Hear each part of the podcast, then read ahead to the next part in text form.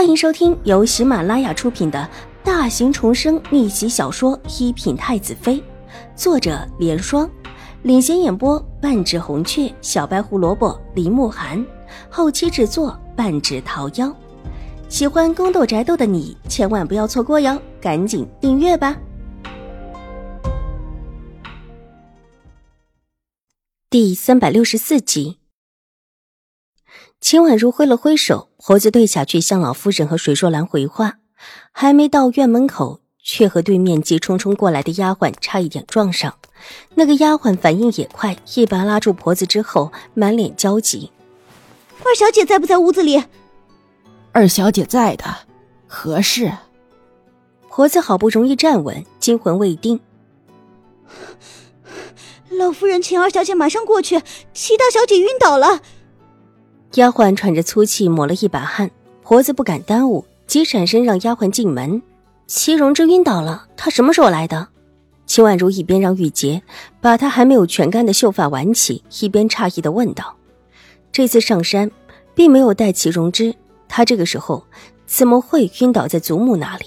他可以肯定，今早的时候，他也没有听到齐荣之的消息。他到华光寺的事情，祖母应当是不知道的。”就在方才，齐大小姐到华光寺，说是有事跟老夫人说，可还没说几句话，就突然之间晕倒了。老夫人让您去看看。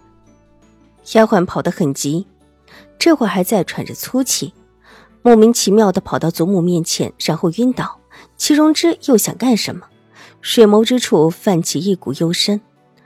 他可不觉得齐荣之真的是没事才上山的。他这突然离开宁远将军府，是谁同意的？你先回去吧，跟祖母说，我马上就到。略顿一顿之后，稍稍收了收心神，秦婉如吩咐道：“是二小姐，那奴婢马上就去向老夫人禀报，免得老夫人着急。”丫鬟点了点头，应命退了下去，匆匆的离开。玉洁替秦婉如又绞了绞秀丽的长发，怀疑的问道：“小姐，齐大小姐又想干什么？”奴婢觉得他一定是装晕的。这话说的，秦婉如笑了起来，挑了挑魅力的水眸。你也这么认为？对，奴婢就是这么认为的。那位齐大小姐的身体可不会无缘无故的晕倒。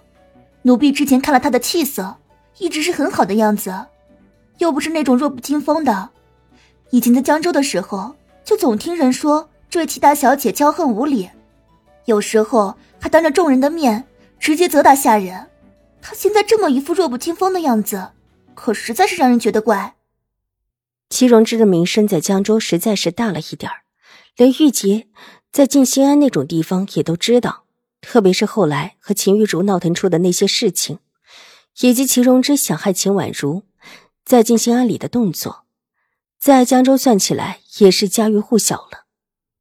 既然来了，就去看看吧。秦婉如微微一笑。看了一眼窗外，既来之则安之。看起来齐荣之这也是想留在华光寺了。秦婉如到老夫人的厢房的时候，齐荣之已经醒了过来，正躺在院子里的侧屋里休息。秦婉如进去的时候，老夫人让段嬷嬷把她直接引到侧房，先让她看看齐荣之的身体。坐定在床前的椅子上，秦婉如伸手替齐荣之号了号脉。秦婉如的目光扫过齐荣之的脸，他看起来有一些紧张，应当是没有想到秦婉如会来替他号脉。右手号过左手之后，秦婉如放下他的左手。秦婉如，你到底会不会号脉啊？能号出什么来啊？齐荣之不乐意了，带着几分哀求性质：“能不能帮我请个大夫过来？银两我自己出好了。”你病了？秦婉如抬起了眸子，清透的看着齐荣之，那双漂亮的眸子仿佛能够照见人心似的。我我没病。看了看秦婉如号脉的动作，齐荣之开始有一些底气不足，但立时又觉得秦婉如也就只是一个花架子罢了。毕竟在江州的时候，他可没有听说秦婉如还会替人看病，左右不过是看起来的架势像。伸手一捂头，接下来的话倒是很顺。但我头晕，你头晕就上山来了。玉洁想说什么，却被秦婉如挥手制止。我想起我母亲之前在江州许了让我一路平安进京的愿，并且嘱咐我进京之后一定要找大的寺庙还愿，就特意跟狄夫人报备了这件事。狄夫人说老夫人和水夫人正巧在山上，就让我过来了。可没想到走了一段问心路，就累晕了。戚荣之低下头抽回了手，问过狄氏。狄氏现在自己也乱得焦头烂额，哪有心力管戚荣之？别说戚荣之要上山还愿，就算是戚荣之说还要还江州，他也不会伸手多管。